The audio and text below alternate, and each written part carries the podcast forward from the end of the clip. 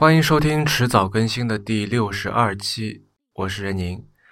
这期节目由我一个人为大家来主持。呃，去年年初，英国人 David Bowie 因为肝癌而去世了。那么，虽然由于种种的原因吧，他跟中国人发生关系的时间其实算不得特别长，但是他这样一位可以说是音乐界传奇人物的离开。还是引起了许多人呃或实或虚的哀悼吧。我看到有一位朋友还把他《Aladdin Sane》那张专辑封面上面那个标志性的闪电图形纹到了身上，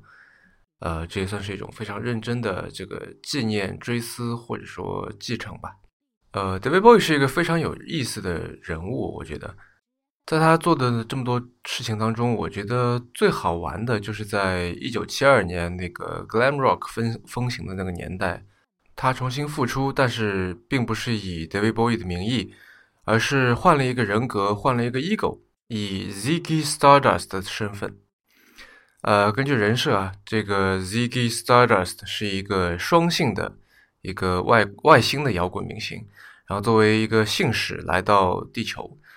呃，他用 Ziggy Stardust 这个一个发了一张单曲《Starman》和专辑《The Rise and Fall of Ziggy Stardust and the Spiders from Mars》啊，非常受欢迎，大火特火。很多他的乐迷真的相信这些人是外星来客。呃，有一次他们去日本演出的时候，经过莫斯科，想要去看莫斯科那个红场。然后那个时候，他们被武装警卫护送着，坐在这个黑色的车窗的车子里面，就是从外面看不到里面那种车子，啊，因为当地负责人觉得他们的样子会在莫斯科引起骚动的。呃，然后过了差不多一年，在一九七三年，在一场演唱会上面，David Bowie 或者说那个时候的他还是 Ziggy 的 Stardust，宣布这是 Ziggy Stardust 的告别演出。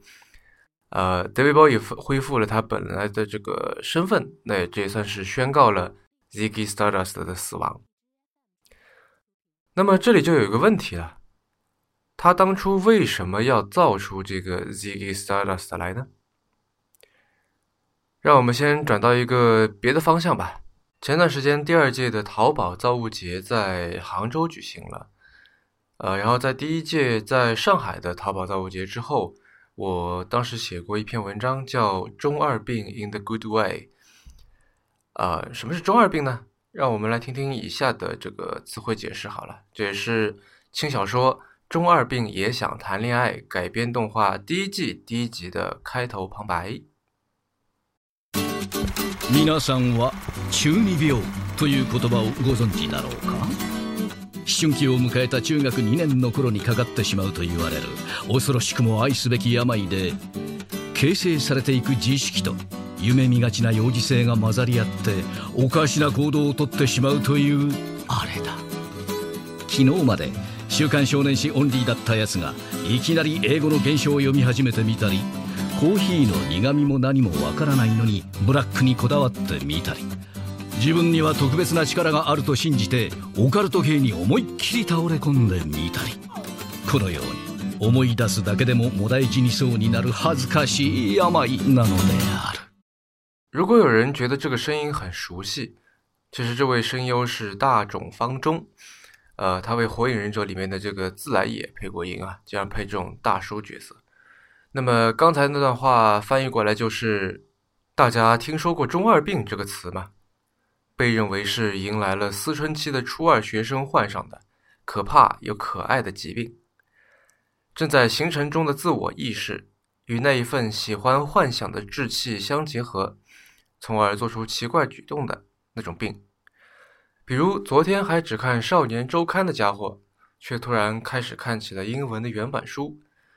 明明不知咖啡的苦味为何，却拘泥于黑咖啡，相信自己身上有特别的力量。一头栽入超自然系，就像这样，光是想起来就苦闷的想死的，非常丢人的疾病。那这最后一句当然是自嘲了，但这也是人随着成长会变得无聊的一个证明。呃，第一届淘宝造物节的时候，我人在北京在出差，呃，但是锵锵去了现场，然后我看他这个拍回来的各种好玩的照片呢，觉得这个活动中二味道十足，非常有趣。然后相比之下，传统意义上的这个中二代名词 China Joy 反而显得有点差点意思啊，缺少了关键的这个喜欢幻想的志气。比方说，China Joy 上面绝对不会有冥河电机的表演。呃，中二病在我看来，在这里体现了一种笃信进步主义的可爱，就像苹果在那则著名的广告里面说的：“People who are crazy enough to think they can change the world are the ones who do。”没错，只要内容和方式对了，中二病患者绝对不可小觑。这让我想起了我们对淘宝这个观念的扭转。在二十一世纪初，电商刚刚在中国萌芽的时候，淘宝货其实就跟义乌小商品一样，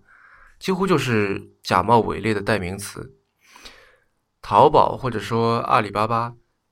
是从什么时候开始变成了一家中二的公司呢？我们知道，在商品社会里，所有品牌认知的转变都是人为努力促成的结果。呃，所以这个问题可以换句话说。为什么淘宝或者说阿里巴巴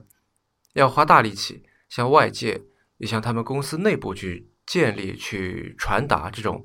呃年轻、新潮、创新或者说酷的形象呢？这个问题的答案似乎是显而易见的，对吧？那它当然最终是要让更多的卖家上淘宝去卖东西，让更多的买家上淘宝去买东西。啊，然后让淘宝作为一个电商平台的这个成交量能够继续增长，啊，所以他们需要去迎合这个受众人群的喜好和价值观，这当然没有什么错了。但是如果我们继续往下问哈，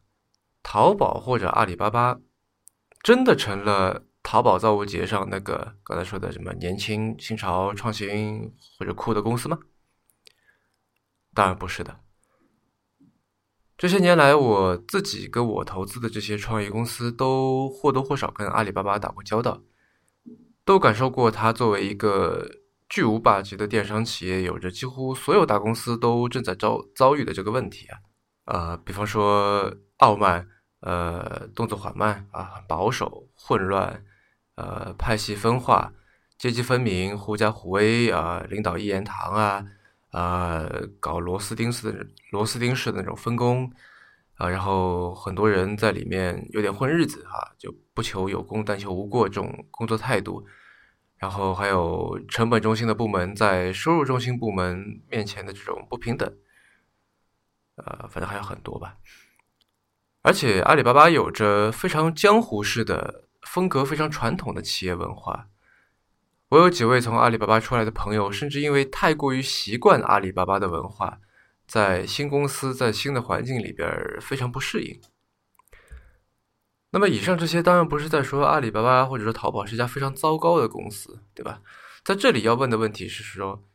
如果淘宝造物节上那个中二的、有点可爱的淘宝是大家的这个普遍印象，它成功了，成功了扭转了大家对它的认知。但是我观察到的这些情况也不假，那么哪个才是真正的淘宝？哪个才是真正的阿里巴巴呢？相信我不说，大家也知道，答案是都是。我们的语言在多数的情境下面是二元的，啊，比方说，我觉我不能说淘宝是家既中二又不中二的公司，不然听的人肯定会问了，就你到底觉得它中不中二，对吧？但我们的认知或者说我们的思想是可以是多元的，在内心里面，我们可以接受这只是一家公司在不同的这个 stakeholders 眼里，在不同的情况、不同的时间点所展现出的不同的面，啊，不同的 ego。我在第六十期节目里面提到了独角兽型创业公司和斑马型创业公司的区别。呃，不知道我在说什么的听众可以去听一下第六十期四口连谈哈。但就算是独角兽之间，也有着形象上或者说呃给受众的印象上的区别。比如说百度，也许就是声名最坏的独角兽之一了。呃，虽然它有 alter ego 啊，就是另一重的人格啊，比方说 AI，我们知道这个前段时间百度开了一个 AI 大会。然后说自己特别特别喜欢技术啊，愿意为技术花钱投资什么的，然后公布了完整的一个 AI 开放战略，搞得声势特别大，然后许多人也肯定非常看好。那最好的证明就是它的股价在开完大会以后就上涨了。但是不得不说，百度给人的这个首要印象已经非常非常糟糕了。最大的原因之一，我觉得就是百度跟莆田系医疗机构之间理不清的关系和之前曝光出来的种种丑闻。呃，比方说在线上引流，在健康相关的搜索结果中大量，啊，如果不是全部的话，安置这个莆田系医疗机构的网站。以及在几周以前，有一位深圳市儿童医院的一位小儿外科的医生在新浪微博上面发了一个帖子，呃，说在百度地图的 App 内搜索深圳市儿童医院这座公立医院的时候，会在搜索结果中出现莆田系的远东妇儿医院，而且是以这个深圳市儿童医院的名义出现的。呃，如果用户稍有不注意，就会。就在想要去深圳市儿童医院的情况下面，被导航带去这个远东妇儿医院，这件事情当然引起了很大的这个声讨。后来百度地图这个派公关出来澄清说这是一个误判，说百度地图的标注是非商业的，呃等等吧。但许多人，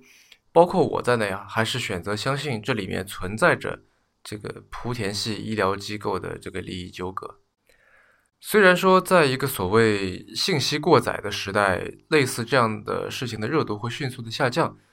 但由于这种事情发生过太多次了，对于大多数人来说，百度已经是一个嗯，就钻进钱眼里、唯利是图的这种黑心公司的一个代名词了，对吧？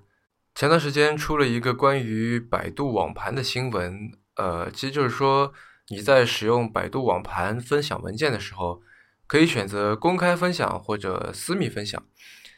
然后这个私密分享呢，这个链接必须输入密码才可以打开。然后公开分享的时候，你会被提醒说任何人都可以查看或者下载。呃，但显然还是有很多用户分不太清楚这两者的区别，就把一些这个隐私照片也公开分享了。那其实公平的来说，这件事情。里面这个百度没有教育好用户，他当然有责任。他们的这个产品逻辑设计可能有点问题，呃，而且在这个百度网盘的手机版上面，用户只能选择公开分享。但是，同时也非常显然的，用户也需要负起一定的责任，对吧？但是在类似这样的事件被以这个百度网盘泄露用户隐私这样的这种标题越传越远的情况下面，我身边许多的人开始以不用百度的产品为荣，而且以这个用百度的产品为耻了。呃，甚至会对在百度工作的朋友冷嘲热讽，甚至有许多人在研究怎么才能不用任何国内互联网公司出品的软件了。那这里就其实涉及到一个心理学或者社会学上的概念——认同。我们应该如何思考认同呢？呃，学术上面的主流观点大概可以分成根基论跟建构论两种。呃，根基论强调这个血缘、宗教、语言这些，然后建构论呢，则强调这个边界的重要性。在百度这件事情上面，假如用建构论来分析的话，那就是我们通过媒体获得了对百度各种各样负面事件的这个集体记忆，然后透过各种呃网上的仪式或者线下的仪式，呃，通过一些泛政治化的一些符号，或者通过一些这个知识传达的教育，来强化这些集体记忆，然后通过集体记忆的基于集体记忆的认同。来划分这个群体的边界。我前两天在网上看到一本关于人类学的书，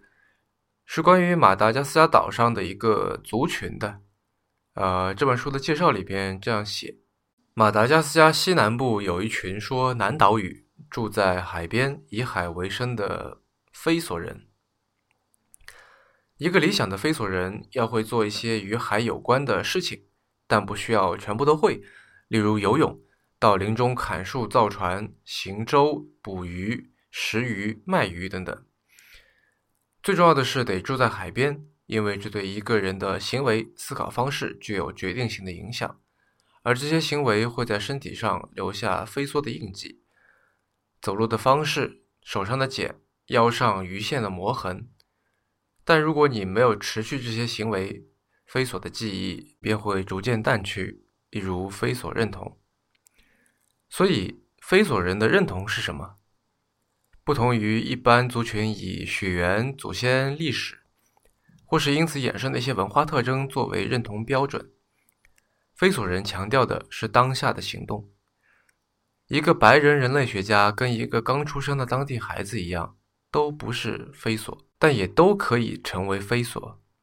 非所即是他们所做的事情。非所身份认同是一种行为，而非一种存有状态。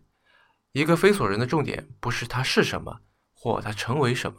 而是他做了什么。其实一个公司也是一样的，对吧？酷或者善是一种行为，而不是一种存有状态。啊，一个酷或者善的公司的重点不是它是什么，或者它成为什么，而是它做了什么。为什么淘宝要做造物节呢？就是希望获得用户群体的认同。而百度或者说百度和其许多其他的这个国内互联网公司，因为做错了事情，在这里就是一堆反面教材。百度做的事情所体现出来的这个价值观，有一部分的确非常非常的糟糕。但是我也想说。这并不代表百度所有产品都一无是处，不代表百度员工一无是处，更不能推广开去说国内所有互联网公司的产品都是不值得用的。比方说，就我个人的这个感受而言，百度搜索的确非常的烂，呃，尤其是跟谷歌或者 DuckDuckGo 相比，啊，百度搜索简直就处在没法用的这个边缘上面，搜索出来的几乎都是没有价值的垃圾信息。呃，但是百度的其他产品，比方说，呃，由于我们在用的这个团队协作软件上面，上传单个文件的尺寸上限是两百兆，所以我就用网这个百度网盘进行播客素材的这个备份和传输，啊，但是需要保密的这个文件的备份和传输，我会使用 Google Drive。另外，除了在骑车之类的，呃，需要用 Apple Watch 进行导航的这种情景之外，我很少开 iOS 的自带地图，然后在国内也很少用谷歌地图。我自己感觉，在百分之九十九的情况下面，只要你在国内，无论是开车、步行还是使用这个公共交通，其实 iOS 上面的这个百度地图能够非常好的满足我的需求。呃，它当然会出一些这个耍小聪明的这些花招啊，但是或者说功能吧，但我不用就是了。呃，另外，比方说这个微信和支付宝，那它各有各的这种非常严重的问题，对吧？呃，但如果你有这个敏感信息，担心它被微信监听，你可以用 Telegram 的保密模式来跟对方说。呃，如果你无法接受蚂蚁金服的那个花呗使用你的数据，你可以把它关掉，对吧？但是与此同时，我觉得我们不能忽视这两者给我们或者给全社会。带来的好处和便利，那在这里我们就要问了：如果产品好用，或者说可以经过一些这个取其精华的工作而变得好用，那为什么不用呢？因为我们知道很多这个非常好用的工具，其实也是要我们通过加设 VPN 啊，或者一些就做一些别的额外的工作来让它变得好用的，对吧？那么或者再换句话说吧。呃，如果用了百度的东西，是不是就算是跟百度这个同流合污了呢？这显然是一种非黑即白的呃贴标签式的一种相对比较幼稚的态度啊。一个坏人就做不出好东西，一个好人用了坏东西就会变坏，对吧？呃，一个用百度产品的人就不值得跟他交朋友。呃，再说开去一点。当你的工作就让你没法不用微信，没法直接转向这个或者完全转向 Telegram 之类的这个端到端加密的这种即时通信软件的话，那难道你就要因此而去辞职换工作，或者说要所有你在工作中打交道的人都为了你而去装一个别的 app 啊，然后跟你沟通的时候全程都要换到那个 app 上面去吗？呃，然后如果你能做到的话，你就可以以此来鄙视那些没法做到的人吗？我觉得这显然是有问题，这显然是不现实的，这就是中二病 in the bad way 了，对吧？我相信在这里最重要的问题不是该不该抵制百度，而是应该以什么样的心态去使用百度旗下的这些还过得去的产品，或者说，当因为工作之类的原因而不得不跟百度产品打交道的时候，应该以什么样的一种心态去面对？这个时候，你就也需要一个 Ziggy Stardust。其实当年 David Bowie 是为这个 Ziggy Stardust 设置了一些剧情的，大概就是说人类再这样搞下去，就离灭亡只剩五年了。然后这个 Ziggy Stardust 是来传递希望的信息的，啊，希望大家这个相信爱与和平。Bowie 在有一次接受《滚石》杂志采访的时候谈到过这个话题，啊，谈到过 Ziggy Stardust，而且还是用第三人称这个他来描述的，啊，这 Bowie 说 Ziggy 有一次被 Infinite。呃，这个姑且翻译成叫无尽星人吧，啊，被这个 Infinite 托梦，然后看到了未来会有宇宙人来拯救地球，啊，Ziggy 自己开始也相信，呃，并且认为他自己就是这个未来的外星人的预言者，然后他把自己提升到了一个非常高的一个精神境界，并且由这个信徒供养着，呃，但是当这个无尽星人真正到来的时候呢，因为他们自己在他们自己星球上面，他们是以反物质组成的。所以他们在地球上面无法生存，所以他们把 Ziggy Stardust 扯成了一小片一小片的这个碎片，来让他们能够用正反物质结合的办法在地球上面生存。这段听上去当然是很扯，但是你的 Ziggy Stardust 也许不用搞得那么复杂。最近在很短的一段时间之内，出来了很多比较负面的政治上面的消息，让很多人非常沮丧，包括我在内。这是一种。Alvin Toffler 提出的那种 future shock，我觉得这个词是说一段时间之内太多的变化，让人这个产生的那种无所适从的感觉。呃，在进步主义的这个影响下面，我们下意识的都认为未来是一个正面的词，对吧？未来一定是比现在要更好的一种状态。所以更精准的说，这是一种双重打击，这是一种 bad future shock。所以对于中国到底还有什么互联网产品是能用的？这种提问的这个迷茫，其实就体现了这一点。呃，我猜有人会说，技术无罪是使用技术的人的问题，是这个社会的体制问题。那么，我想给大家念一段我之前在给朋友写的邮件里的话。呃，以下是邮件的这个节选哈。我们在旧金山的房子的房东是大陆人，是某个线上女装品牌的联合创始人。他算是中国第一批电商创业者。作为开路人，虽然现在赚到不少钱，但可能因为吃了太多苦，碰了太多壁，所以有点心灰意冷。他现在移民了，觉得美国什么都很好，老在说北京政府有问题，希望进行一次剧烈运动，哪怕是以混乱流血为代价，因为大治之前必有大乱。他甚至以谭嗣同打比方。虽然我也认同中国有很多需要改善的地方，呃，无论是经济、文化还是政治上，也认同 United States of China 是中国未来理想的政治形态，但我总觉得改善并不应该是以他的这种方式来进行。每当我看到国内诸如在公共场所吵闹喧哗、插队、乱丢废弃物、随地便溺、藐视他人权益，呃，这些因素集结起来，就约等于上海迪士尼乐园的情况的这种素质问题，我就无法抑制的产生这届人民不行的挫败感。让我觉得，对于大多数人而言，哪怕明天就给他们更多的民主权利，他们也并不会有多在意，不会 appreciate，不会去好好思思考应该如何使用。虽然“明智未开”是一个百多年前，现在听来显得陈腐而又带着浓浓精英主义色彩的词汇，但主要在中国待上一段时间，相信许多人都会有同感。以前跟有时朋友聊到社会话题，结果都是叹口气说：“没办法，体制问题。”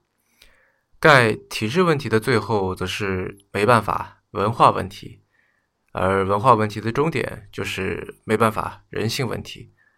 然后大家都喝一口茶，陷入犬儒主义的无力当中。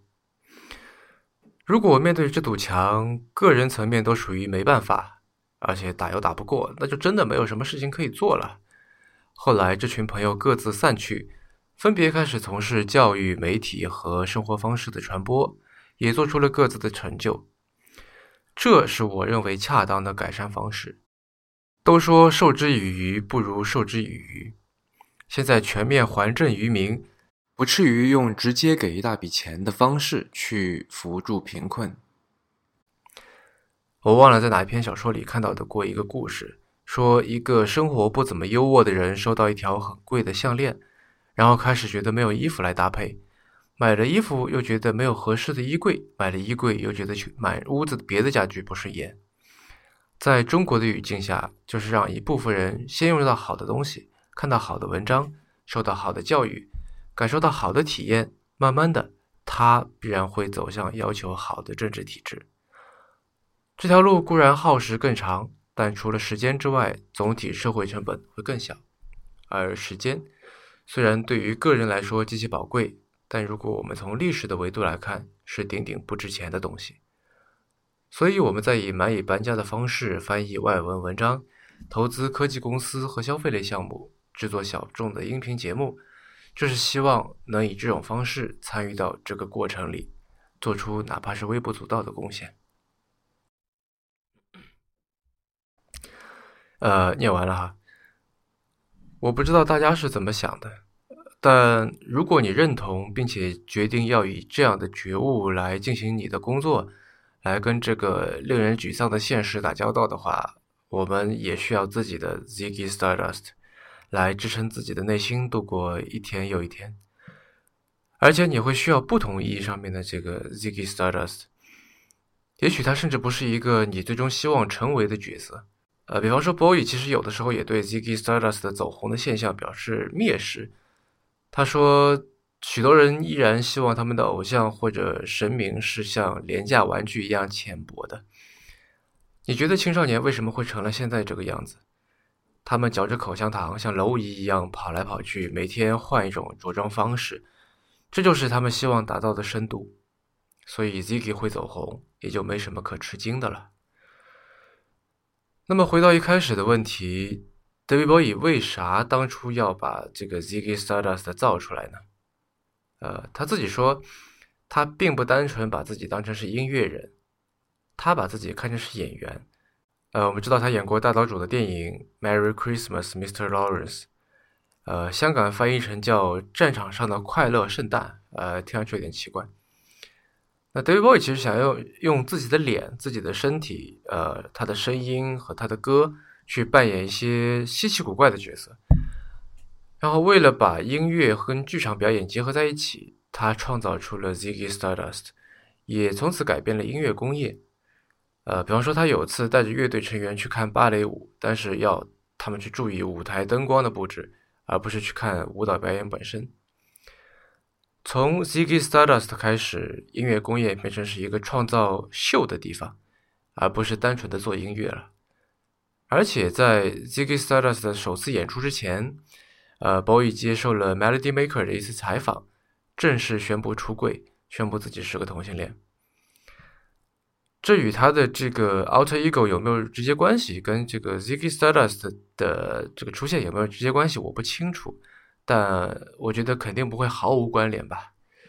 因为有些话也许需要换一个身份说，有些事情，呃，或者是要换个身份来做。嗯，好了，那么这期节目就做到这里吧。呃，你有几个 Ziggy Stardust 呢？写邮件来告诉我吧。你刚刚收听的是迟早更新的第六十二期，这是一档以科技创新、生活方式和未来商业为主要话题的播客节目。也是风险基金 Once Ventures 内部关于热情、趣味和好奇心的音频记录。我们鼓励您给我们任何意见、问题或者反馈。我们的新浪微博 ID 是迟早更新，电子邮箱是 embrace at weareones.com，拼法是 e m b r a c e at w e a r e o a s 点 c o m。迟早更新网站的网址就是邮箱的后缀，您可以在页面右上角找到页面链接。我们为每一期节目都准备了延伸阅读，希望您善加利用。呃，您可以在泛用型播客客户端或者各大音频平台搜索“迟早更新”进行订阅收听。我们希望通过这档播客，能让熟悉的事物变得新鲜，让新鲜的事物变得熟悉。